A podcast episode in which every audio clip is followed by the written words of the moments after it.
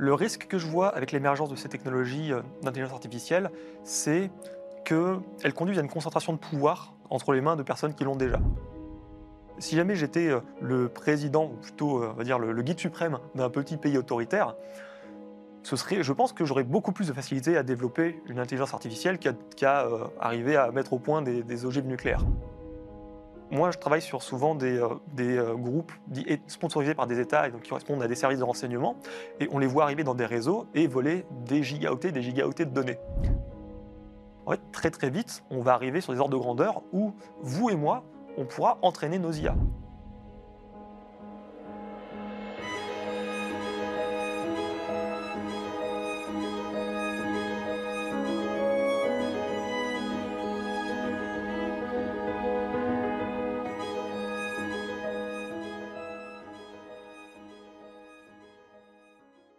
Avant de continuer cet entretien, les amis, un petit mot pour notre sponsor de cette vidéo, Intel V Pro. Cette vidéo est sponsorisée par eux et nous les remercions pour leur soutien sans lequel nous ne pourrions pas faire ces vidéos. Intel V Pro, c'est la plateforme informatique de référence en matière de PC professionnel avec une protection multicouche unique basée sur le hardware et embarquant de l'IA, Intel V Pro vous offre une protection prête à l'emploi qui surveille activement les menaces et aide à protéger les ressources et les données de votre entreprise. On ne peut que vous la conseiller, d'autant plus que nous l'utilisons chez Risk Intel Media. On les remercie. Allez, c'est reparti pour notre entretien. Yvan Viatkowski, bonjour. Bonjour. Bienvenue dans Le Cercle. Euh, émission débat de la chaîne Risque Intel Média, où euh, on aborde les sujets en profondeur sur la gestion des risques, le numérique, euh, l'intelligence économique, la géopolitique, la cybersécurité évidemment, et on va être amené à en parler aujourd'hui ensemble, puisque c'est l'une de, n'est-ce pas, de, vos spécialités. Très heureux d'être là. Eh bien écoutez, merci de votre présence aujourd'hui. on va commencer rapidement par votre parcours, Yvan Kwiatkowski, qui est particulièrement brillant. Aujourd'hui, vous êtes chercheur euh, senior de l'équipe Global Research and Analysis Team de l'éditeur d'antivirus Kaspersky. Tout à fait. Donc l'acronyme donne euh, GREAT. Donc c'est assez marrant. Euh, donc c'est une équipe qui a été créée en 2008 a priori et qui est chargé de découvrir toutes les campagnes de cyberespionnage, les principaux euh, programmes malveillants, en clair, de faire de la cyber threat intelligence, comme on dit, donc de prendre de l'avance quelque part sur les cybercriminels. Euh, c'est une équipe qui est répartie dans plusieurs pays avec plus d'une quarantaine d'experts qui travaillent donc dans le monde entier, en Europe, en Russie, en Amérique, en Asie et au Moyen-Orient. Et donc vous avez une position euh, particulièrement éminente dans cette équipe. Tout à fait. Et vous êtes aussi passionné euh, et euh, fin connaisseur de l'intelligence artificielle, dont on va pouvoir discuter aujourd'hui, puisque le thème de cet entretien, c'est intelligence artificielle, cybersécurité, euh, les différents enjeux, je dirais, de, des bouleversements à venir et que nous allons aborder. en première question, j'aimerais aborder l'éléphant au milieu de la pièce au sujet de Kaspersky, donc euh, l'entreprise pour laquelle vous travaillez, et qui a été créée en Russie, qui est une, société considérée comme russe. Alors, on connaît les, euh, les, controverses qu'il y a aujourd'hui euh, vis-à-vis de la Russie et des acteurs russes. certains gouvernements européens avaient même recommandé de ne plus utiliser Kaspersky. En France, l'éditeur est toujours utilisé. L'ANSI s'est prononcé là-dessus également. Donc, est-ce que vous pouvez nous en dire un peu plus là-dessus? Évidemment, oui, je crois que c'est un sujet qu'il faut, euh, qu'il faut aborder. Première chose qu'il faut euh, dire d'emblée, c'est effectivement Kaspersky, c'est une société qui est russe. Euh, elle est basée à Moscou. La majorité de la force de travail, y compris les équipes de recherche et développement, sont à Moscou. donc, à ce titre, il y a des questions qui se posent et qui ont été posées à plusieurs reprises, même avant le conflit en Ukraine, au sujet de la confiance qu'on pouvait accorder ou pas à l'éditeur antivirus. Sur le sujet de est-ce que, oui ou non, Kaspersky euh, pourrait utiliser euh, l'antivirus ou pas pour pénétrer chez ses clients, pour faire de la surveillance, etc. C'est un sujet sur lequel je me suis déjà beaucoup exprimé. J'avoue que la question m'intéresse un petit peu moins qu'elle a pu l'être à l'époque. J'en ai beaucoup parlé sur mon blog.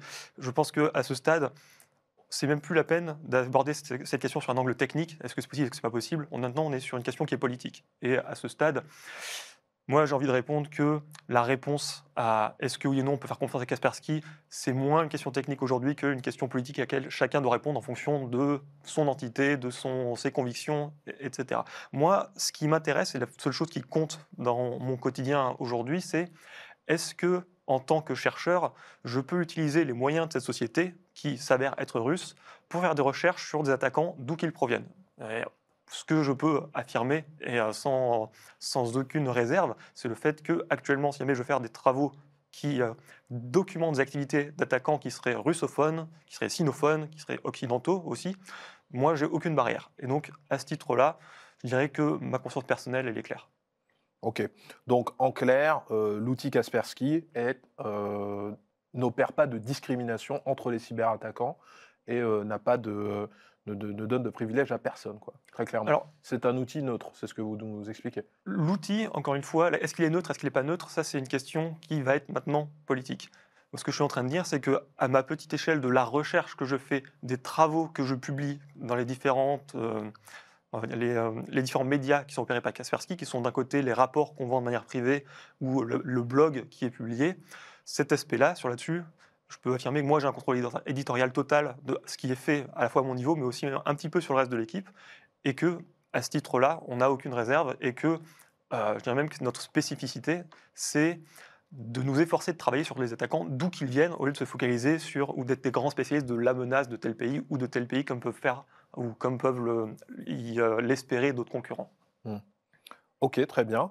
Euh, Kaspersky, forcément, en tant que, société éditrice d'antivirus, euh, utilise des, outils IA ou proches de l'IA depuis un certain temps.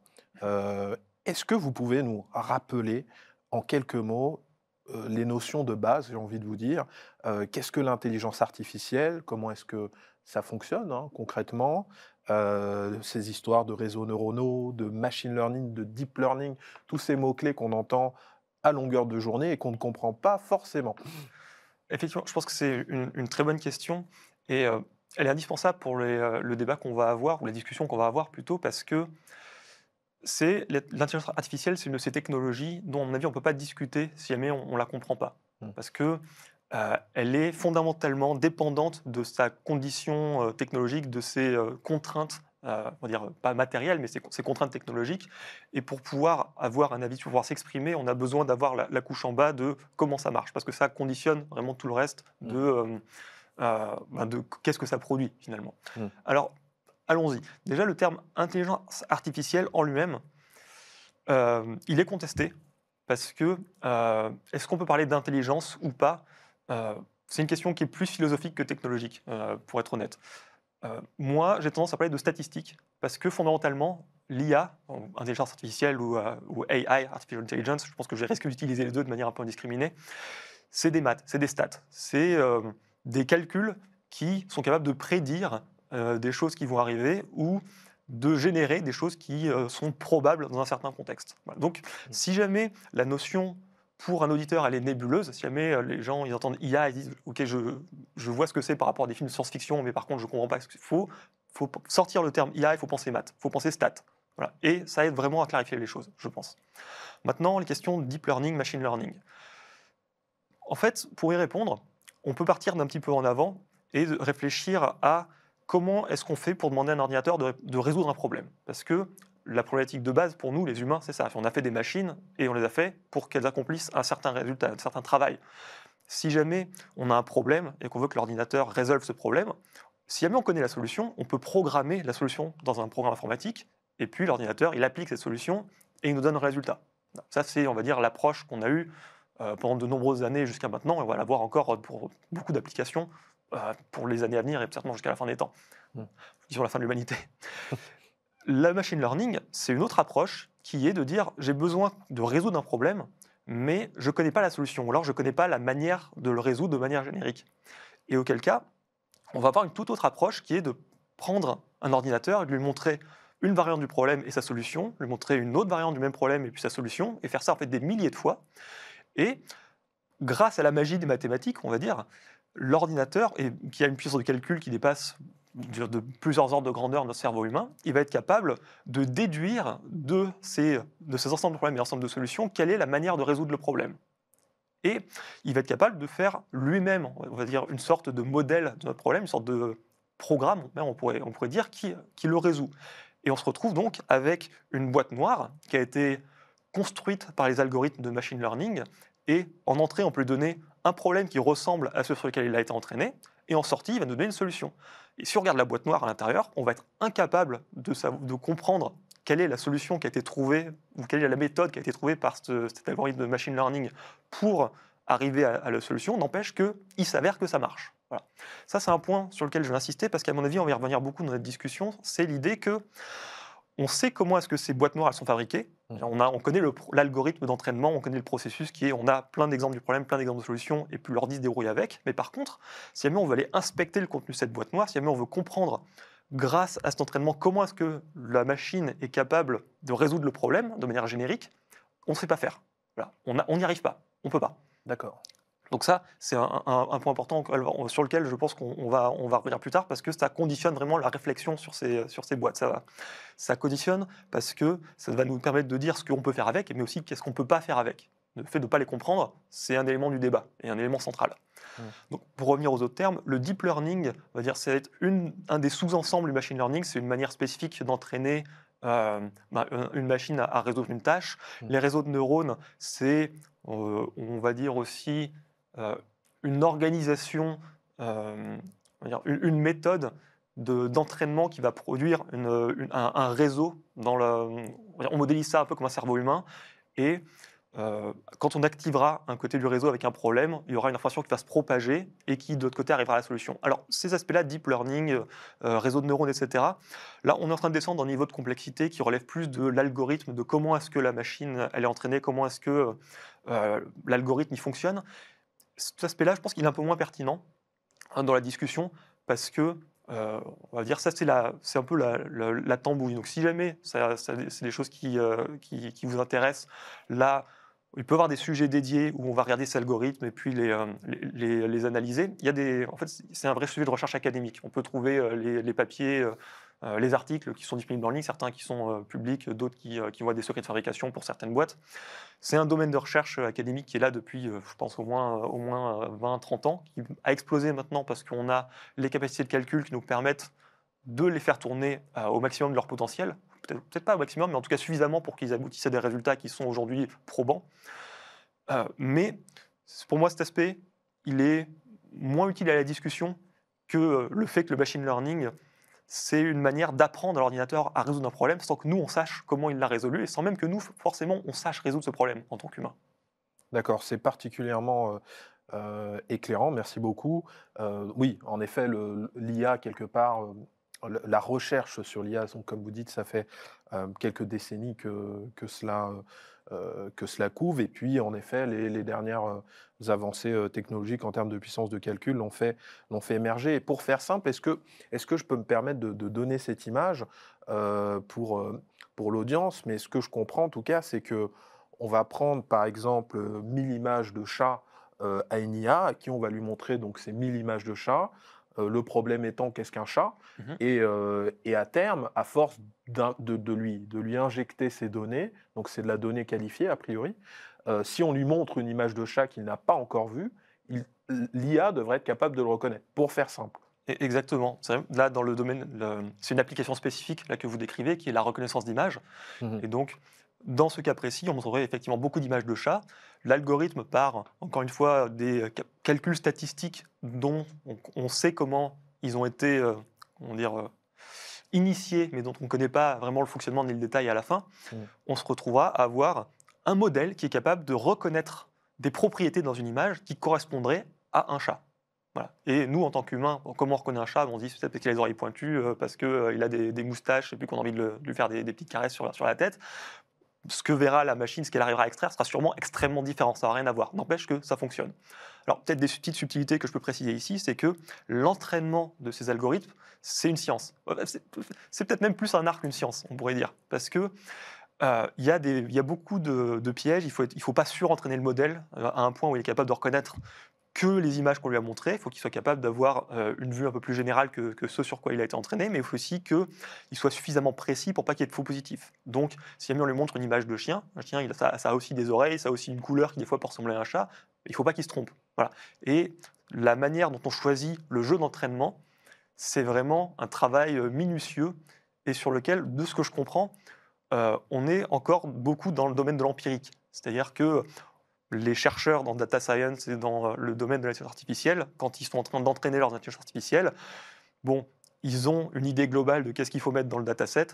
Ils vont euh, fignoler, on va dire, entre guillemets, jusqu'à ce que ça marche, mais ils n'ont pas la recette magique qui permettra d'avoir toujours un modèle qui... euh, ben, ils n'ont pas la recette qui permet d'arriver, de, choisir de quel dataset ils ont besoin pour arriver à tel résultat. Ça, c'est vraiment, euh, on va dire, la, comme un petit cuisinier avec, avec euh, ses épices euh, qu'il arrive à, à- à jeter. Il y a, il y a un, petit, un petit côté euh, feeling et secret de fabrication. Oui, donc on- ce qu'on comprend derrière cette cuisine, c'est qu'il y a quand même beaucoup d'intelligence humaine et de savoir-faire humain euh, derrière finalement le, le, le, fine-tuning, comme on dit chez les Anglais, de, euh, de l'IA. exactement. Mais encore que le côté savoir-faire, euh, faut s'en. Alors, pas méfier, c'est pas le bon terme, mais il, vraiment, pour moi, il évoque une, expertise, euh, un, process scientifique reproductible. Là, il y a une partie qui est très scientifique et reproductible, mais il y a aussi une partie euh, que j'évoquais justement où, eh ben, c'est on essaye des choses, on teste, si ça marche, on continue, si ça marche pas, ben, on essaye autre chose jusqu'à ce qu'on arrive à tomber sur un, un entraînement qui a fonctionné. D'accord. Et pour en venir à cette IA qui, qui quelque part, euh, euh, est sur toutes les lèvres, hein, ChatGPT, mais il y en a d'autres, euh, est-ce que vous pouvez nous revenir un petit peu sur quel est ce, type d'IA A? Priori, c'est un modèle conversationnel. Bon, évidemment, il y a celle de Facebook, euh, Lama, celle de Microsoft, etc. Euh, mais en tout cas, c'est celle qui a amené vers le grand public euh, l'intelligence artificielle.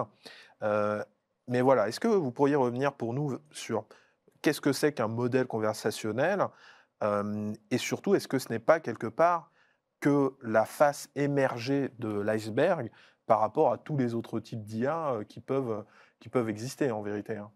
Alors, bah, je vais commencer par, par là, en disant qu'effectivement, c'est la face émergée de l'iceberg en tant qu'un sous-ensemble du machine learning. Mm. Euh, c'est une, euh, une mise en œuvre, euh, une, euh, une application pratique de ce grand domaine que je venais d'évoquer. Alors, qu'est-ce que ce sont ces modèles de langage? Eh ben, Comme leur nom l'indique, c'est une euh, représentation du langage humain. Comment est-ce que ça a été entraîné, ChatGPT? Ils ont pris tout le texte qu'ils ont pu récupérer, des pages web, euh, tout Wikipédia, euh, des posts sur Reddit. On peut considérer conceptuellement qu'ils ont pris tout ce qui a été écrit dans l'histoire de l'humanité. Alors, c'est peut-être pas, ils ont peut-être pas tout trouvé, mais en fait, pour comprendre de quoi il s'agit, je pense que le plus simple, c'est de dire ça, en sachant qu'un jour ou l'autre, ils auront réussi à tout récupérer et à entraîner le modèle avec. Donc, faisons comme si. Ils ont pris tout le texte qu'on a produit dans l'humanité et ils l'ont donné à un modèle de machine learning. Et ce modèle, qu'est-ce qu'il devait apprendre? Il devait apprendre à prédire quel est le mot qui vient après. C'est-à-dire que il regarde tout le texte, il regarde la probabilité qu'après un mot, il y en a un autre qui arrive, ou un autre, etc. La manière la plus simple que j'ai, moi, de- d'expliquer ça aux gens, c'est de dire, par exemple, si moi, je vous dis une souris verte, et que je vous demande de compléter ma phrase, en fait, naturellement, je pense que vous allez dire, bah, qui courait dans l'herbe. Voilà, c'est la, réponse qui nous vient. Parce que statistiquement, on est habitué à ce que quand je commence ma phrase par une souris verte, ce soit toujours qui courait dans l'herbe qui arrive après. Et bien en fait, un modèle de langage, c'est exactement ça. Sauf que au lieu d'être sur quelque chose de simple comme euh, une comptine, ça s'applique à eh ben, tout et n'importe quoi. Faire un modèle qui prédit des comptines, ce serait facile, mais si jamais on fait cet apprentissage sur tout le texte de l'humanité, il s'avère que on arrive à produire euh, du plus de texte qui est probable après ce qu'on a tapé. Et en fait, à partir de là, alors je passe sur quelques petites étapes de fine-tuning justement, euh, d'affinage ou de, de par- paramétrage minutieux, on pourrait dire en français. L'aboutissement est que quand on a ce modèle qui dit bah, après tel mot, j'ai euh, 10% de chance d'avoir celui-là, 10% de chance d'avoir celui-ci, 20% d'avoir celui-ci, etc. La magie, pour moi, ça reste vraiment quelque chose de magique, mais elle fait que quand je pose une question au modèle, quand je tape sur ChatGPT, euh, explique-moi euh, la métaphysique euh, euh, de, euh, je pas, la métaphysique des mœurs ou, ou, euh, n'importe quel penseur philosophique, point d'interrogation, les mots probables qui viennent après ce point d'interrogation, eh ben, c'est la réponse à ma question. Mm. Voilà. Alors, moi, c'est quelque chose qui, m'a impressionné. Je ne pensais pas que ça fonctionnerait, mais il s'avère que c'est le cas. Mais c'est la, la base finalement de, de ces modèles. Ouais. Ok, très intéressant. Euh, J'aimerais aborder maintenant euh, avec vous, euh, via une tradition, je dirais, de, de cette émission, qui est la suivante. Euh, à chacun de nos invités, on demande de poser une question à l'invité d'après. Ok. Voilà. Euh, en l'occurrence, donc euh, notre invité précédent a une question pour vous. Il ne savait pas que ce serait vous, mais euh, ça tombe bien. donc, il s'agit donc d'Henri Dagrin, délégué général du SIGREF, qui a la question suivante et qui tombe pile dans notre thème.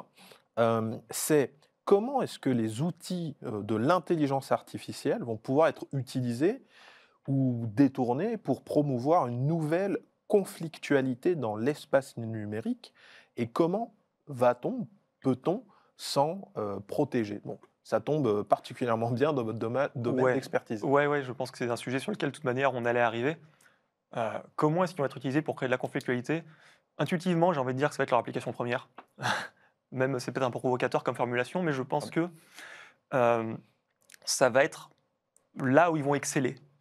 Je vais peut-être expliquer comment est-ce que ça va arriver. La question de la conflictualité dans l'espace public, pour moi, euh, ça évoque euh, les réseaux sociaux, euh, ça évoque les fausses informations, l'astroturfing, enfin, tous ces phénomènes qui permettent de soit je ne dirais pas d'alimenter, mais plutôt d'avoir un pourrissement du, débat public ou euh, de le rendre euh, plus, euh, plus partisan. Donc on est plus sur un aspect guerre d'influence. Ouais, ouais c'est, en tout cas c'est comme ça que je comprends la question. Si jamais c'est pas c'est pas le cas, n'hésitez pas à, me recadrer. Mais voilà, on a affaire à des outils, donc qui sont ces modèles de langage, dont le domaine d'excellence, ce pourquoi ils ont été créés, c'est générer plus de textes en suivant certaines instructions. Et en fait, ben, c'est hyper simple de les prendre, de les brancher sur Twitter et puis de leur dire, bah, dès que tu vois passer un tweet qui euh, parle euh, de la réforme des retraites, et eh ben, tu me génères du texte qui explique pourquoi est-ce qu'elle est positive, ou l'inverse. C'est élémentaire à faire. On me donne une demi-heure, je peux le programmer. Et en ça fait, va faciliter les, les, fameux bots, comme on dit, non? C'est même pas que ça va les faciliter, il faut bien prendre conscience du fait que ces modèles de langage, ils ont été créés pour ça. Alors pas forcément pour euh, créer de la conflictualité, ils ont été créés pour produire du texte, ils ont été créés pour répondre à des requêtes et pour faire de la conversation. Des, tout à l'heure, vous avez utilisé le mot de euh, modèle conversationnel. Bon, bah, tout est dit. C'est des modèles qui sont faits pour faire de la conversation. Ils vont être utilisés par des services clients euh, d'entreprise, ils vont être utilisés comme ChatGPT pour être une espèce de nouveau portail d'entrée vers l'information. Ils vont être utilisés aussi beaucoup par des entités qui vont s'en servir pour ou bien influencer ou bien euh, même euh, dégrader le débat public. Donc ça, ça va être, euh, je dirais, la, première application que nous, on va subir, le premier, effet de bord négatif de ces modèles, ça va être celui-ci. Donc, est-ce que ça va arriver? C'est évident, c'est probablement même déjà un peu là. Comment est-ce qu'on fait pour s'en prémunir? Eh bien, malheureusement, moi, ma position, ce serait qu'on ne peut pas. Il y avait déjà des il y avait déjà des débats qui existaient sur les réseaux sociaux. Est-ce que l'humanité, elle est capable de gérer euh, ces afflux d'informations? Est-ce qu'elle est capable euh, voilà, de, d'avoir des débats apaisés à l'ère de, ben, de, des réseaux sociaux qui eux-mêmes sont, euh, on va dire, sont des systèmes qui font émerger la polémique. Ils sont faits pour ça, parce que ça génère du clic, parce que c'est les réactions émotionnelles qui font surnager le contenu. Donc ils étaient déjà là pour ça. Si on rajoute par-dessus euh, des usines à contenu polémique, euh, on voit que le, mariage, il se fait assez bien. Est-ce que on est dans une situation qui est pire qu'avant? Oui, parce que le volume de la fausse information, le volume des contenus provocateurs, il va exploser, il n'y a aucun doute. Mais d'un autre côté, on n'arrivait déjà pas à gérer. Donc, pour moi, ça ne change pas substantiellement le, problème. Je pense que on pourrait même, si on était optimiste, y voir une sorte euh, d'issue positive qui est que on va être face à une telle marée noire de, euh, de contenu euh, trompeur ou inutile que, en tant que société, on n'aura plus le choix que d'apprendre à contrôler nos sources. Et donc, à ce titre, euh, oui, il va y avoir un impact, mais potentiellement, ça nous fera passer du côté où on n'a plus le choix que de s'en occuper pour de vrai, et pas seulement en, disant, ah bon, les plateformes, il faut qu'elles modèrent, etc., ce qui n'arrivera jamais, ou en tout cas jamais de manière efficace, mais en rejetant la responsabilité sur les utilisateurs qui euh, vont redevenir un petit peu acteurs de leur vie informationnelle et qui seront responsables, euh, on va dire de manière un petit peu plus active, de euh, qu'est-ce qu'ils choisissent d'ingérer comme information ou comment est-ce qu'ils la traitent. Donc en somme, il y a un effort d'éducation particulièrement important à faire pour, quelque part, face à ces, intelligences artificielles, injecter le plus d'esprit critique. C'est de l'esprit critique dont vous parlez. Exactement. Euh, L'esprit critique possible chez les, les citoyens. euh, La- les citoyens, Tout à fait. La manière dont je, re- dont je le reformulerai, c'est que cette éducation, il y en avait déjà besoin, il y en avait déjà absolument besoin, je crois que c'était unanime. Là où on- la situation qu'on va avoir euh, d'ici, on pourrait dire un an, moi je pense d'ici deux mois, ce serait qu'on n'aura plus le choix. Voilà. Alors on ne sera pas prêt dans deux mois, on soit bien d'accord. Mais Ouais. dans deux mois, on n'aura plus le choix. Il faudra qu'on apprenne à le faire parce que sinon, on- on n'arrivera plus à, suivre ce qui se passe, on ne pourra plus gérer le flux d'informations qui va nous tomber dessus. C'est particulièrement euh, intéressant ce que vous dites, parce qu'il est vrai que on va devoir passer à un modèle du, du- savoir de l'enseignement où on administre la connaissance. Aujourd'hui, l'intelligence artificielle peut administrer cette connaissance aussi bien que n'importe quel professeur, à un modèle d'enseignement où on doit développer la capacité à décrypter euh, et, euh, et à comprendre l'information, Bon, même si c'est déjà en partie le cas. Euh, mais en tout état de cause, il faudra mettre l'accent dessus, quoi, a priori. Tout à fait. Il fallait déjà, et maintenant, il faut encore plus.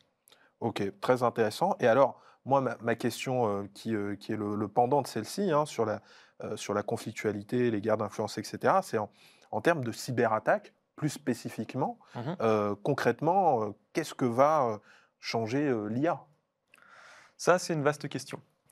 Peut-être que moi, je peux revenir un peu en, arrière pour faire un mea culpa, qui est que euh, jusqu'à fin 2022, à chaque fois euh, que, dans des interviews on parlait d'intelligence artificielle dans la cybersécurité, bah, c'est vrai que je, levais les yeux au ciel parce que euh, j'y croyais pas. Donc euh, à ce niveau-là, je suis vraiment un, mécréant qui, a été converti sur le tard. Quand on me parlait d'intelligence artificielle dans la cybersécurité, je dis bon, c'est de la science-fiction, c'est un terme marketing, parce que ça a été utilisé comme un terme marketing et pas forcément à bon escient d'ailleurs. Mais voilà, pour moi, c'était quelque chose qui ne fonctionnait pas. Et puis en 2022, on a eu des applications euh, qui étaient euh, ChatGPT, euh, mais qui étaient aussi des outils comme Midjourney, comme DAL-I, etc., qui sont des IA qui ne génèrent pas du texte, mais qui génèrent des images. Moi, vous m'auriez demandé il y a six mois, est-ce qu'un jour, je pense que je serais capable de taper du texte et d'avoir une image qui serait générée et qui correspond à ce texte-là, et en plus qui soit plutôt, plutôt jolie J'y aurais pas cru. Bah, honnêtement, j'aurais pas pensé voir ça, alors peut-être pas de mon vivant, mais en tout cas avant euh, 30 ans. quoi. Mm. Et il s'avère que ça a été le cas. Donc, euh, là-dessus, euh, j'ai été un peu obligé de m'actualiser. Et actuellement, l'IA, c'est un peu utilisé dans le domaine de la cybersécurité. Euh, c'est un, un truc que, que vous évoquiez euh, euh, tout au début de, de- de cet entretien, qui était que chez Kaspersky, en fait, on utilisait déjà de l'IA. On s'en servait pourquoi? On s'en servait parce que l'antivirus, il collecte des centaines de milliers de nouveaux échantillons de virus par jour. Et humainement, c'est pas possible d'avoir un individu euh, bah, qui les regarde chacun bah, l'un après l'autre, parce que, admettons, c'est déjà, c'est déjà très très optimiste, mais qu'il faille 5 minutes à une personne pour regarder un échantillon, et ben sur une journée, enfin, je sais pas combien, j'ai pas fait le calcul de tête, mais combien, combien de gens il faudrait pour traiter un- un 100 000 échantillons par jour?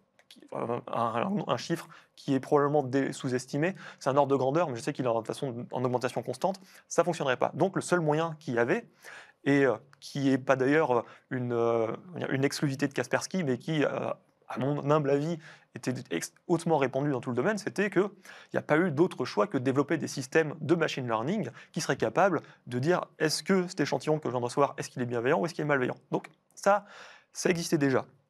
Maintenant, qu'est-ce que ça va être le futur? Ça, c'est une question qui est, complexe, parce que on l'a bien vu avec le boom de, euh, ces outils euh, qui est arrivé à partir de décembre 2022 et puis là qui est en train de, continuer. Finalement, il y a des applications qu'on ne croyait pas possibles, en tout cas que moi je ne croyais pas possibles, et qui tout à coup le sont et, euh, et- et marchent plutôt bien. Alors, qu'est-ce que ça va être demain? Eh ben, je pense qu'on peut s'attendre à avoir des IA qui sont capables de faire du hacking de manière autonome. Je pense qu'on peut s'attendre à avoir des IA qui feront de la défense de manière autonome.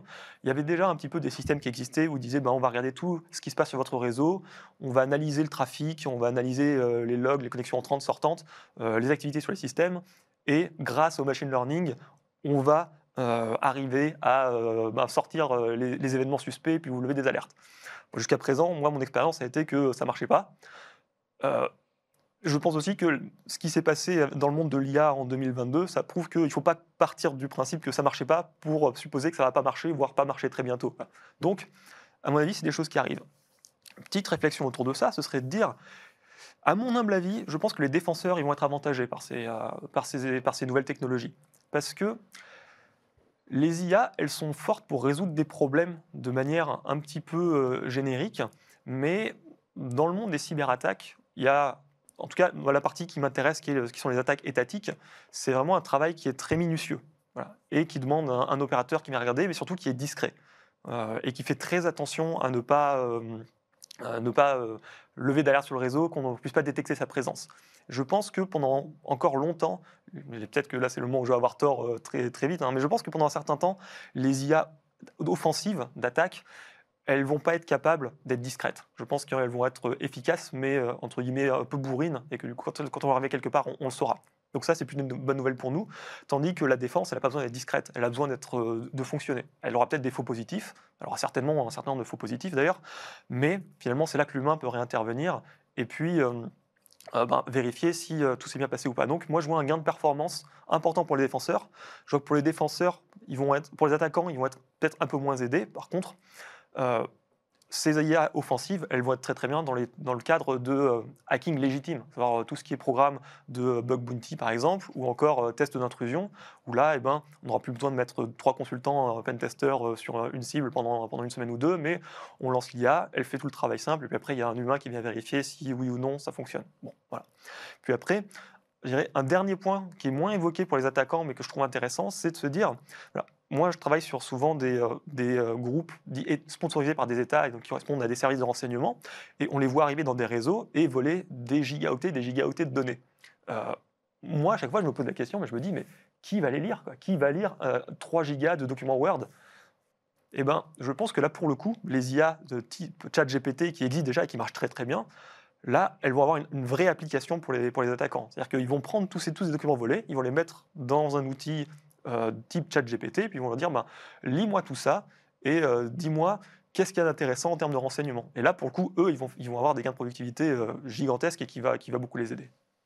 Ouais, c'est en effet le, traitement de la donnée on a tous, je pense, aujourd'hui déjà fait passer des, PDF dans ChatGPT pour voir ce qu'ils pouvaient en dire. Et c'est vrai que c'est assez, assez hallucinant le niveau de précision.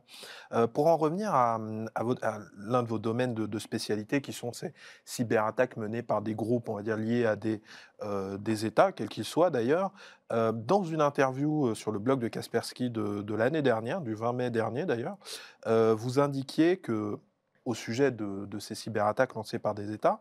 Vous, parliez de cette euh, citation de Montesquieu, euh, qui est donc euh, le pouvoir arrête le pouvoir, n'est-ce pas? Donc là, de ce que vous venez nous, nous dire, quelque part, l'IA constitue une forme de, cyberarme potentielle. Il y aura probablement des, cyber, enfin, des IA défensives, donc des, armes de cyberdéfense aussi. Mais ce qu'on constate, c'est que tous les États ne sont pas logés à la même enseigne euh, dans la disponibilité de cette euh, technologie. Euh, par conséquent, comment est-ce que vous envisagez l'avenir, je dirais, des, des, pays moins bien dotés, ou pas dotés du tout, et de leurs citoyens en termes d'IA Est-ce qu'on va arriver dans un monde où, un peu comme avec l'arme nucléaire, il y a ceux qui l'ont et puis ceux qui ne l'ont pas?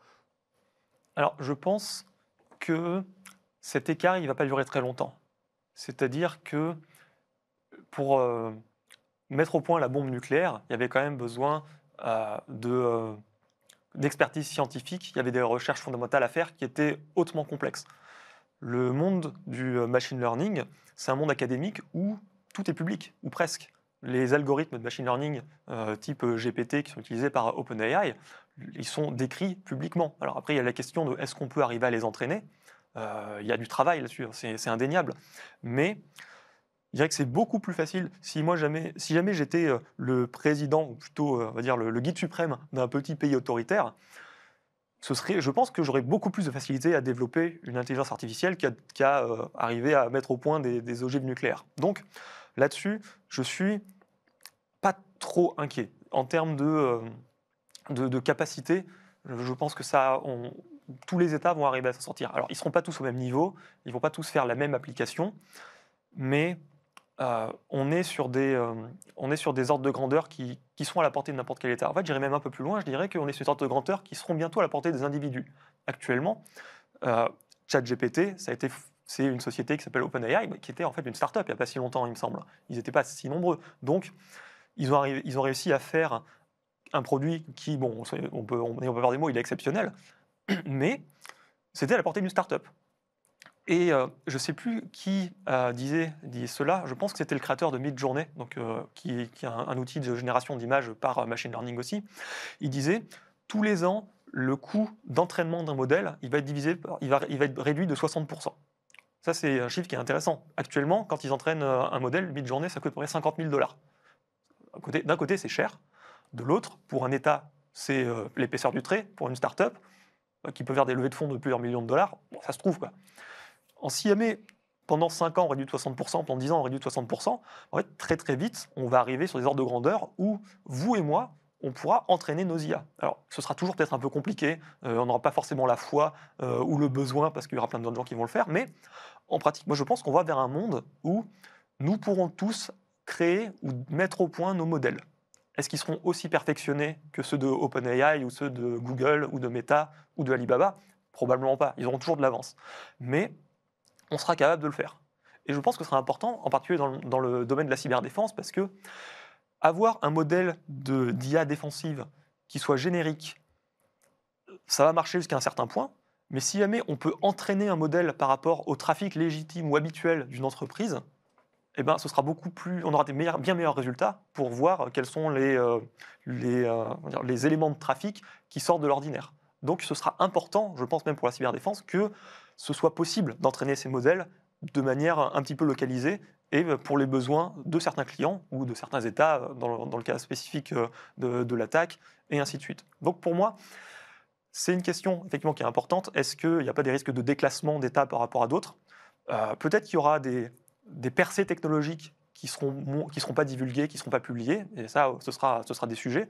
Mais sur la technologie en elle-même du euh, machine learning, je pense qu'il n'y a pas un écart technologique où, euh, il n'y a pas de, assez de secrets ou de, euh, de, difficultés de fabrication qui vont empêcher même les, plus, les États les plus modestes de, de rejoindre le, le, le, le wagon.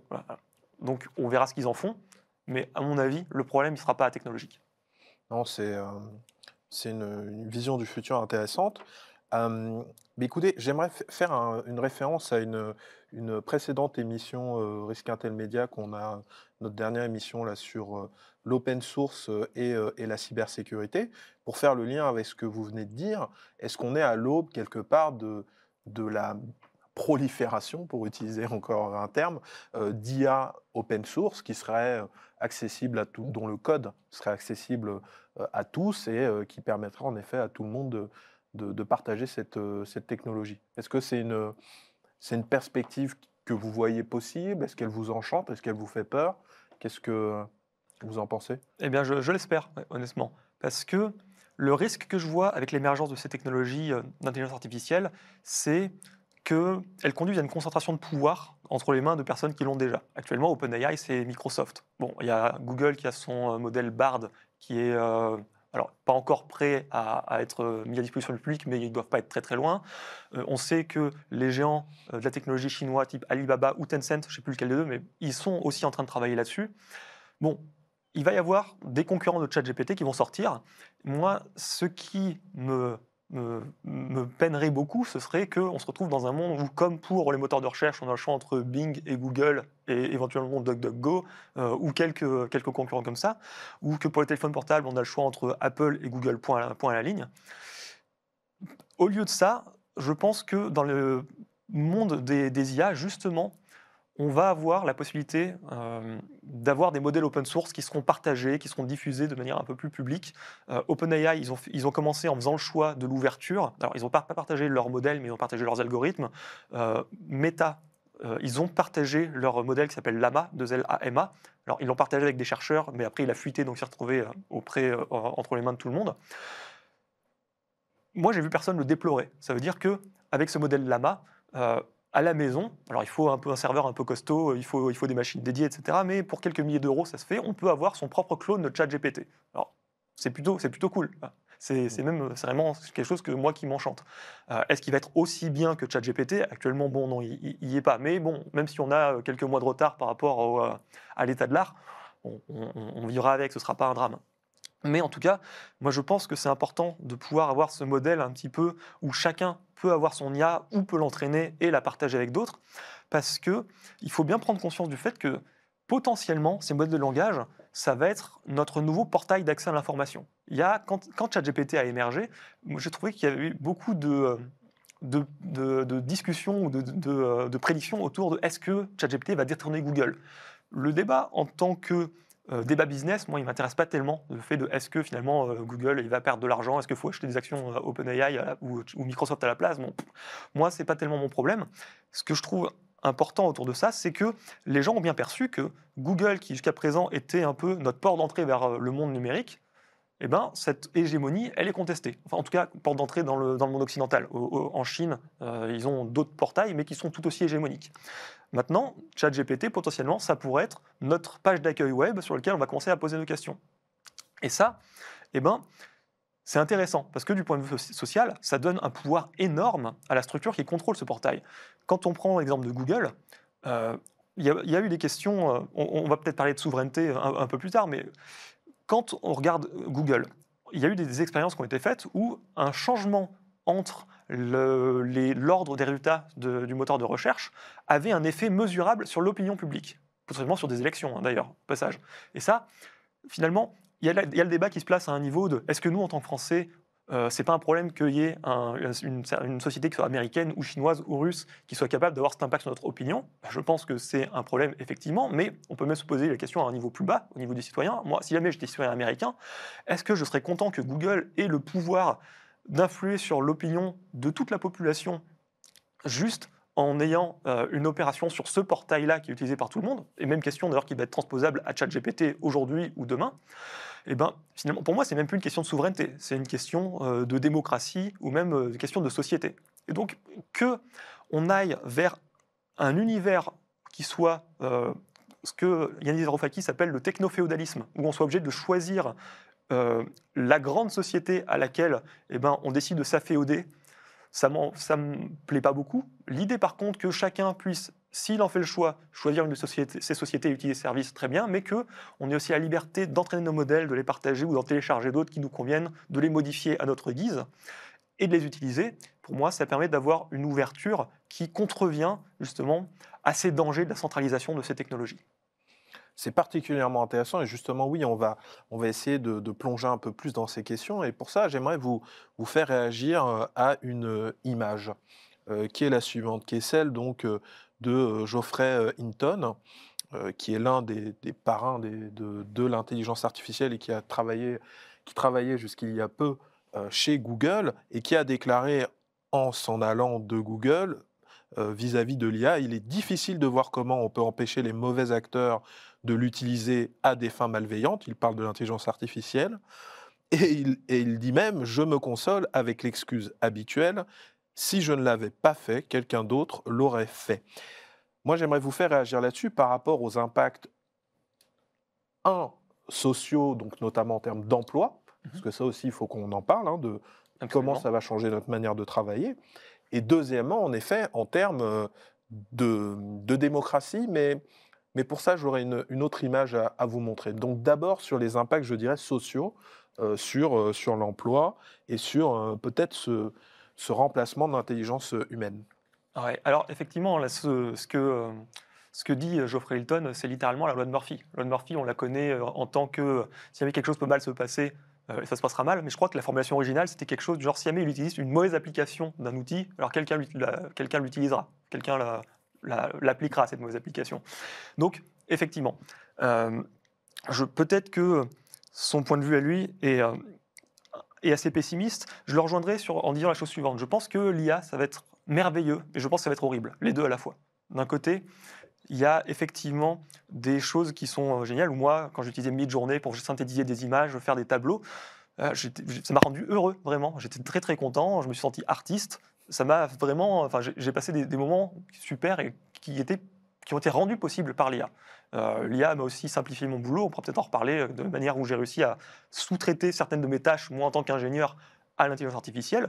Dites-nous tout justement. Eh est-ce ben que, que, vous avez peur de perdre votre emploi ou, ou peut-être d'avoir moins de, collaborateurs grâce à ça?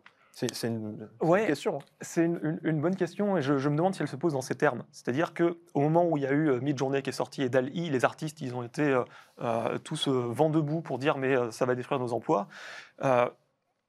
je pense que c'est pas la peine de réfléchir à, à cette question de manière sectorielle parce que tous nos emplois de tout le monde, ils sont en fait remis en question. Les gens qui aujourd'hui écrivent du texte semi-inspiré euh, pour les besoins de communication d'entreprise, bon, je ne vais pas dire qu'ils sont obsolètes, mais potentiellement, euh, déjà, la machine le fait aussi bien qu'eux.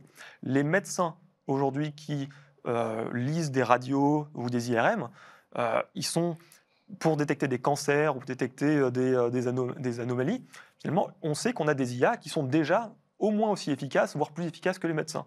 Euh, moi, quand je vois ChatGPT et que j'ai besoin d'apprendre un truc, je me dis, bah, peut-être que demain, euh, ChatGPT sera un meilleur prof que le prof de français que j'ai eu en cinquième, qui était particulièrement mauvais, par exemple. Voilà, ça, c'est des choses qu'on peut dire. On a vu aussi des tests qui ont été faits sur GPT-4, euh, donc, qui est la nouvelle version, la toute dernière version du modèle utilisé par ChatGPT, actuellement utilisable seulement pour les gens qui, qui payent l'abonnement, mais qui sera bientôt, je pense, diffusé à tout le monde.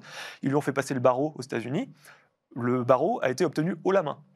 Ça veut dire quoi? Ça veut dire que ce n'est pas une question de moi en tant qu'expert euh, euh en cybersécurité et, mon petit emploi. Ce n'est pas, pas, la question de euh, est-ce que euh, les artistes en tant que ben, dessinateurs, illustrateurs, est-ce qu'eux ils sont menacés? C'est plus global, c'est tout le monde. je pense qu'on va tous être affectés.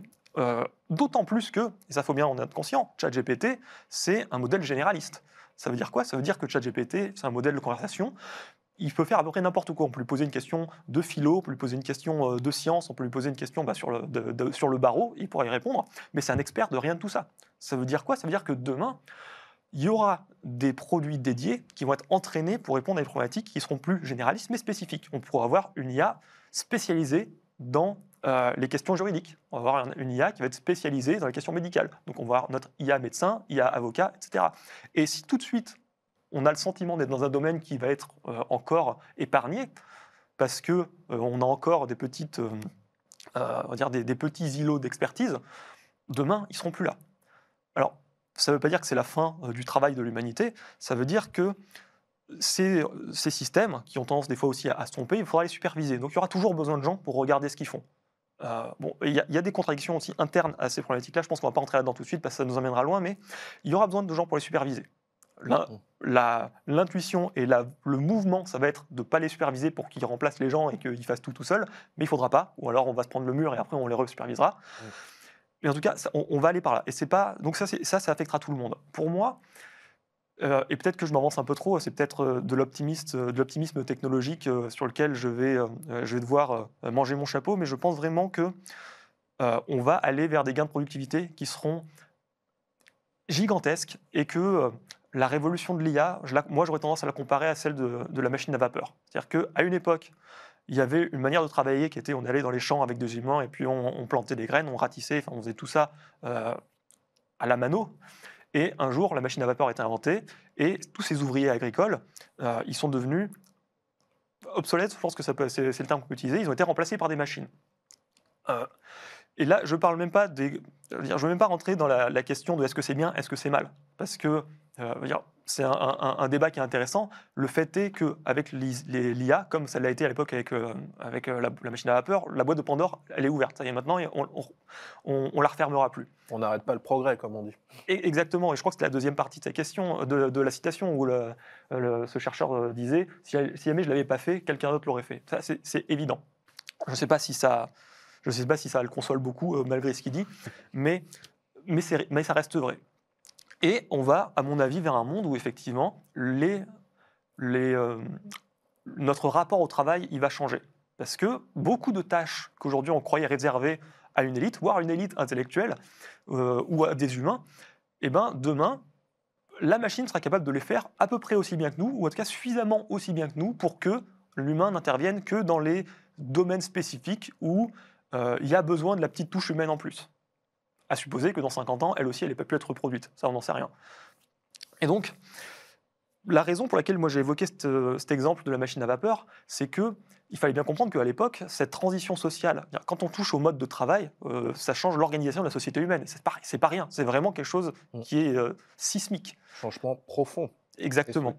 Quand on est passé à la machine à vapeur, ça a changé la, société humaine. Ça voulait dire que tous les ouvriers qui travaillaient dans les champs, eh ben, ils ont dû tous déménager en ville pour bah, trouver des emplois parce que à la campagne c'était plus possible. donc passer des paysans aux, ouvriers justement. Exactement. Donc il y a eu une urbanisation, il y a eu cette réorganisation euh, des structures sociales. Est-ce que l'IA va provoquer la même chose? Je suspecte que c'est possible. Je ne sais pas si ça va arriver, mais pour moi, c'est une vraie possibilité. Et je sais aussi que l'histoire nous dit que quand ça se produit, ce sont des changements qui se font dans la violence et dans le sang. Parce que euh, la transition entre on a plein de gens qui peuvent plus travailler comme avant et qui n'ont pas réussi à franchir le pas ou qui ont même pas eu la possibilité matérielle de franchir le pas, au moment où on a une société qui est organisée différemment, où il y a de la place pour tout le monde et de la nourriture pour tout le monde, parce que c'est aussi ça l'enjeu, c'est que tout le monde puisse vivre, et eh ben entre les deux, euh, cette période d'incertitude où les besoins euh, primaires de chacun ne sont pas satisfaits, ils sont violents et euh, ça se règle dans le sang. et cela dit, dans les différents bouleversements passés que vous avez évoqués, on a aussi des questions de, classe, hein, c'est-à-dire que ce sont des bouleversements qui ont affecté prioritairement, je dirais, les, classes sociales du, bas de la pyramide, hein, de l'échelle sociale. Là, en l'occurrence, sur l'IA, on parle quand même de, de bac plus 5, euh, de bac plus 2, bac plus 3, euh, voire, euh, voire, voire au-dessus, puisque vous parliez notamment des médecins et des, et, des, avocats. Des ingénieurs, des, les développeurs, des ingénieurs. Donc on pourrait... Que donnerait une, une violence venue d'une certaine élite intellectuelle? Est-ce que ce n'est pas, pas ça la différence entre une jacquerie et une révolution, justement? C'est possible. Quand on a des élites qui se révoltent? En fait, c'est c'est une question qui est vraiment intéressante et moi qui m'occupe beaucoup. Alors à partir du moment où il y a eu euh, ChatGPT qui a été euh, mis à disposition du public, où je l'ai essayé, j'ai vraiment eu une, forte angoisse existentielle en voyant que il y avait ce truc qui venait d'arriver, que c'était le tout début de la vague. Et ça, je pense que c'est évident pour tout le monde maintenant qu'on est vraiment au début. Et en même temps, je voyais bien, et c'est toujours le cas, que j'étais absolument incapable d'imaginer ce qui venait après. C'est-à-dire qu'on voit ChatGPT, on voit quelques applications qui sont en train d'émerger, mais moi, je ne suis pas capable de dire jusqu'où ça va aller. Je pense que ça va aller très loin, et je pense que ça va loin au point où justement ça dépasse mon imagination. Et mmh. c'est là, c'est là que c'est angoissant. Et pour faire un lien avec euh, les problématiques sociales actuelles, on peut parler de la réforme des retraites. Euh, je ne veux pas dire qu'elle est inutile parce que, en fait, elle dépasse le cadre simple de euh, la réforme en elle-même, parce qu'il y a une contestation de certaines manières d'exercer le pouvoir, etc. Donc, en soi, cette contestation, je pense qu'elle a une, une, justification et une légitimité, mais je pense aussi que là, il y a eu vraiment un double aveuglement du pouvoir autour de cette réforme. Parce que, d'un côté, effectivement, je pense qu'ils ne s'attendaient pas à ce qu'il y ait une telle colère sociale, mais de l'autre, il y a eu aussi un aveuglement technologique.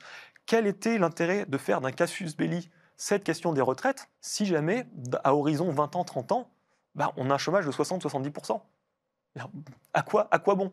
Parce que dans tous les cas, si on en arrive là, si jamais la majorité du travail que que les, les, catégories socio-professionnelles supérieures et actuellement sont actuellement en train d'exercer devient en fait remplaçable par des machines, euh, bon, ben, ça veut dire que la question des retraites, finalement, elle n'aura plus aucun sens. Parce qu'il euh, il n'y aura plus de travail pour tout le monde et qu'on n'atteindra pas les 64 ans. Moi, je peux dire actuellement, j'ai 34 ans. Donc 64 ans, c'est dans pile poil 30 ans. 64 ans, ça veut dire, d'ici 30 ans, qu'est-ce qui peut se passer? Ben, Je pense que d'ici 30 ans, le monde du travail, avec ce qui se passe tout de suite, ce sera il, aura été mais ravagé par, euh, par l'intelligence artificielle. Il n'aura plus rien à voir avec ce qu'on voit aujourd'hui. Et donc, la question de la révolution, eh ben, je ne sais pas si elle se pose comme ça, mais elle se pose. Ça veut dire quoi? Ça veut dire que peut-être qu'on va arriver dans un monde où les tâches que on faisait aujourd'hui, dont on avait pour aujourd'hui, pour lesquelles on avait besoin de 10 personnes pour les effectuer, peut-être que bientôt, dans un an, dans deux ans, dans cinq ans, il y aura besoin d'une personne. Ces neuf personnes, qu'est-ce qu'elles vont devenir? Peut-être qu'elles vont être mises à la rue, Peut-être qu'on va découvrir des nouvelles fonctions pour elle. Peut-être que euh, ça va être le moment de remettre sur la table des questions comme euh, le salaire universel dont parle Bernard Friot et d'autres intellectuels de gauche. Euh, il va falloir qu'on discute de ces, questions-là. Je pense qu'initialement, ce qui va se passer au début, c'est bon, bah, il va y avoir des gens qui vont être soit mis au placard et qui vont être payés à rien faire, soit des gens qui vont être des postes qui vont être considérés comme en redondance et, et supprimés. Et là, eh ben, on va avoir une colère sociale qui, actuellement, je pense, est déjà à un niveau élevé et qui va certainement augmenter. Et, euh, on, alors, euh, ce qui euh, rend d'autant plus pertinente ce type d'émission, justement pour permettre à chacun, tout un chacun, d'avoir une compréhension de l'IA, on rappellera quand même pour l'anecdote que aujourd'hui, il est possible juridiquement de licencier pour motif économique euh, lorsqu'on connaît des mutations technologiques. Donc, est-ce que l'IA sera considérée comme une mutation technologique? Comment pourrait-elle ne pas l'être? Voilà, pour, pour permettre des licenciements de masse. on verra, et on verra quelle sera euh, la réaction euh, des, intéressés ou désintéressés euh, à cette, euh, à cette problématique très concrète. Et justement, pour faire suite à cette discussion sur le social, moi j'aimerais aborder avec vous, en vous en réagir à cette image, qui est une information récente. J'aimerais vous faire réagir dessus par rapport, je dirais, aux enjeux euh, sociétaux et politiques que pose l'IA. Donc pour qu'on qu'on comprenne bien, parce qu'il s'agit de, de tweets en, en anglais, donc ce monsieur donc Alexandre Hutt, qui est donc euh, un chercheur en intelligence artificielle, a posté donc sur Twitter euh, une, euh, des exemples de l'IA développée dans son laboratoire de recherche qui permet, pour simplifier, de traduire, accrochez-vous, de traduire en mots l'imagerie cérébrale d'un être humain. Donc concrètement, de lire les pensées.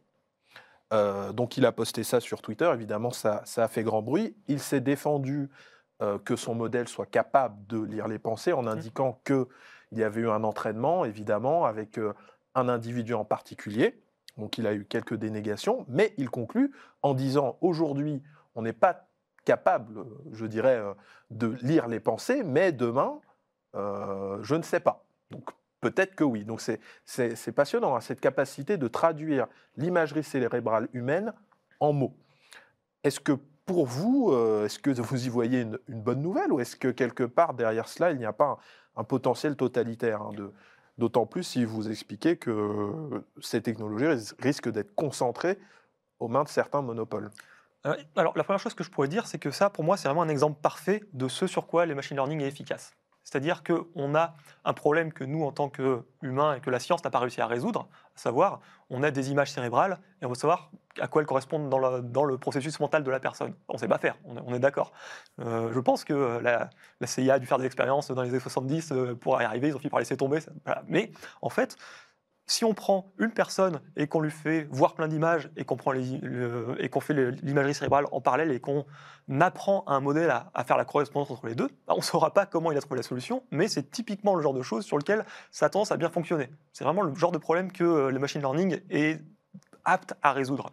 Est-ce que ça pourra se transposer d'un individu à l'autre? Je ne sais pas. Peut-être que là, cet exemple précis marchait sur une personne et que la manière dont son cerveau réagit à certains stimulus, elle est trop unique pour être généralisée. Bon, on ne sait pas. Est-ce que, euh, est-ce qu'un jour on arrivera dans un monde où c'est pratique? Est-ce qu'on pourra faire des, euh, de l'imagerie cérébrale de gens dans la rue alors qu'ils se promènent pour voir un peu à quoi ils pensent? C'est pas certain. Euh, je sais qu'actuellement, une IRM, il faut quand même passer dans un gros scanner qui fait, qui fait beaucoup de bruit. Bon, il y a des, y a des vrais aspects pratiques qui, qui, pour moi, me laissent penser que tout de suite, cette technologie-là, elle n'est pas menaçante. Mais par contre, il est absolument vrai que ce domaine de l'intelligence- artificielle, il a des applications militaires et euh, totalitaires. À chaque fois qu'on travaille sur, euh, par exemple, une IA qui est capable de reconnaître euh, euh, un, cancer ou qui est capable de reconnaître une, lésion sur un organe, etc., il faut réaliser qu'il ben, il y a la même IA qui est entraînée quelque part dans, une armée, je ne sais pas où, qui, apprend à reconnaître une cible dans un village sur des images de drones, ou qui apprend à, à suivre quelqu'un dans la rue avec, avec des caméras intelligentes. Donc, effectivement, ces technologies qui vont peut-être arriver à être open source et utilisées par le plus grand nombre, c'est aussi certain qu'elles vont être appliquées par des grands euh, oligopoles de pouvoir pour, euh, on va dire, exercer leur pouvoir ou consolider leur pouvoir sur la population. J'ai un peu tendance à être pessimiste sur ces sujets parce que bah, je prends l'exemple d'Internet. Internet, c'est quelque chose de merveilleux. Et encore, c'est la même chose, d'ailleurs, que ce que je disais, qui était Internet, c'est l'IA, ça va être merveilleux, ça va être horrible. Internet, c'est merveilleux, mais c'est aussi horrible par, plein de côtés. C'est le capitalisme de la surveillance, euh, c'est euh, la, création de profils pour, chaque individu, la prédiction des comportements, euh, les Cambridge Analytica qui fait de la de la prédiction ou de l'influence du nudge pour pousser les, gens à voter. Bon, si on rajoute de l'IA par-dessus, on s'imagine que ça a juste marché encore mieux. Et ça, c'est pas, c'est pas super. Donc, mon expérience de ces grandes technologies révolutionnaires, c'est que, avant tout, elles consolident le pouvoir des gens qui l'ont déjà. Et c'est vrai aussi avec la cybersécurité. La cybersécurité, on pourrait dire, ah, les hackers, ils peuvent aller pirater, euh, les, ent- les entreprises peuvent aller pirater les États. En pratique, c'est beaucoup les États, c'est ce qu'on voit, qui piratent les gens qui les intéressent, ou qui se piratent entre eux. Donc, moi, quand je vois des technologies comme ça, effectivement, je vois qu'il y a des, applications qui vont améliorer le quotidien de tout le monde. Il y avoir des applications qui socialement vont être certainement tragiques. Et il y a aussi des applications pour lesquelles euh, elles vont consister ou aider à ce que les pouvoirs en place contrôlent mieux euh, leur population, par une, une manière ou d'une autre. Alors, un exemple qui est tout simple et qui est d'ailleurs d'application, ça pourrait être les outils de scoring social. Euh, ça existe en Chine, alors je ne sais pas s'ils ont mis de l'IA derrière, mais il me semble qu'ils ont des systèmes où automatiquement, si jamais euh, on traverse la rue au feu rouge, euh, il y a peut-être une caméra intelligente qui nous reconnaît, qui fait de la reconnaissance faciale, qui envoie ça dans une base de données, et puis qui euh, ben, enlève, un, enlève un, un- un point de bon citoyen parce que j'ai fait quelque chose de mal. Je ne sais pas si ça marche comme ça actuellement, mais par contre, je suis certain que si jamais ils veulent que ça marche comme ça demain, ils pourront. Voilà. Et donc, tous ces systèmes-là, la technologie va permettre de les mettre en place, et on va avoir, nous, en tant que citoyens, vraiment du pain sur la planche pour empêcher que ces systèmes soient utilisés contre nous. Ah, Parce que c'est certain que demain, euh, il y aura un attentat quelque part, peut-être en France, un attentat qu'on va tous déplorer sera tragique, et le lendemain, il y aura une proposition de loi qui dira, eh ben, pour plus jamais que ça arrive, il faut qu'il y ait une IA qui, de manière constante, euh, regarde euh, les métadonnées téléphoniques de tout le monde et qui regarde les déplacements de, de tout un chacun, les tickets de course dématérialisés, qu'on mette tout ça dans une grande base de données, qu'on fasse une petite moulinette grâce à la magie de l'intelligence artificielle et puis qu'on sorte les profils un peu suspects. Et ça, c'est le risque auquel on s'expose et à mon avis, auquel on va avoir du mal à résister même. D'autant plus qu'avec la, digitalisation du monde qui, qui continue de progresser, on n'est toujours pas au bout. Au final, euh, notre vie euh, devient de la donnée, et même les, plus petits détails de nos vies, puisque aujourd'hui, notamment, comme vous le rappelez, euh, lorsqu'on fait ses courses, aujourd'hui, on fait beaucoup ses courses en ligne. Donc finalement, euh, notre avatar en ligne par rapport à toutes les données qui est disponible est de plus en plus précis. Et donc, par conséquent, ce que vous nous dites, c'est qu'une IA qui serait capable d'exploiter ces données euh, pourrait constituer un outil de contrôle sur les populations jamais vu. Absolument. Et ça marche dans les deux sens. L'IA va aider à la fois à constituer ces profils et à les exploiter. Mm. Voilà. Et en fait, j'aimerais bien justement revenir au, concept de technoféodalisme que j'évoquais un peu plus tôt. Ouais. Euh, ce que dit Yanis Varoufakis, ce que je trouve euh, intéressant, et je pense qu'il a raison là-dessus, c'est qu'on est en fait dans une phase de transition entre le monde capitaliste et le technoféodalisme. Ça veut dire quoi? Ça veut dire qu'actuellement, les gens qui ont le pouvoir, ce sont ceux qui ont le capital, parce qu'ils ont la possibilité, euh, ils contrôlent les moyens de production et ils peuvent ordonner euh, bah, le travail de l'humanité. Ce que dit Yanis Varoufakis, c'est que demain, voire même euh, dès maintenant ou dans le futur proche, le vrai pouvoir, ne sera pas détenu par les gens qui ont le capital, même si potentiellement ce sera peut-être les mêmes, hein, soit bien d'accord, mais en tout cas, il va s'exercer de manière à ce que soit non pas le capital qui soit la force motrice du pouvoir, mais que ce soit la donnée, dans le sens où les gens qui auront les données seront capables de mettre en action les gens. Il appelle ça euh, le, capi- le capital de pouvoir. Je ne sais plus exactement. Mais en tout cas, c'est la capacité non plus à payer les gens pour faire un truc ou à les obliger à faire quelque chose sur la contrainte financière, mais plutôt la possibilité de les mettre en mouvement et de les diriger, d'actionner leur comportement grâce à ces modèles comportementaux. C'est euh, particulièrement effrayant et éclairant. Et euh, c'est une discussion euh, véritablement euh, passionnante qu'on qu'on aimerait poursuivre encore de longues heures. Malheureusement, nous arrivons à la fin de cette discussion, mais j'espère qu'on aura le plaisir de vous réentendre sur ces sujets. Avec plaisir, mais de c'est les- passé, c'est passé euh, comme, comme cinq minutes. Ça passe vite, hein, on Ouais. est d'accord. Et, et j'aimerais, pour conclure, vous inviter à, à jouer, de, je dirais, dans la tradition que nous avons dans cette émission, c'est-à-dire euh, à poser une question au prochain intervenant que vous ne connaissez pas. Mais puisqu'il y a un fil rouge dans cette émission, euh, je, ne doute pas qu'il saura y répondre comme vous avez su répondre à la question de l'intervenant précédent. Donc, euh, quelle question euh, aimeriez-vous poser euh, au prochain? Eh ben, cette question, elle va s'inscrire dans la continuité directe de tout ce qu'on vient d'évoquer ensemble. D'ailleurs, je précise d'emblée que je la pose parce que je n'ai pas la réponse. Ça évitera qu'elle me revienne en boomerang dans la figure. Ma question, ce serait est-ce que, à son avis, est-ce que, futur intervenant, est-ce que, à votre avis, l'émergence de l'informatique dans l'humanité, ça aura conduit à des effets plutôt positifs ou plutôt négatifs D'accord, belle question. Écoutez, je ne manquerai pas de la lui poser. Merci beaucoup, Merci vous. Kaskowski. Euh, C'était un entretien particulièrement passionnant. On vous remercie euh, pour tous vos éclairages et pour cette euh, prise de recul euh, sur, euh, sur ces, ces- ces éléments qui sont technologiques mais dont, et techniques, euh, mais dont on constate qu'ils ont des impacts citoyens particulièrement euh, évidents et concrets, donc il faut s'y intéresser. Voilà, même quand on n'est pas un expert. Donc euh, merci beaucoup de nous avoir éclairés. Euh, vous écoutiez, vous regardiez Le Cercle, l'émission Risque Intel Média, de discussion sur les grands sujets de la gestion des risques du numérique euh, et d'autres, notamment cybersécurité, etc. Si ce, ce format vous a plu, n'hésitez pas à vous abonner et à nous laisser un like sur la vidéo. Et je vous dis à très bientôt.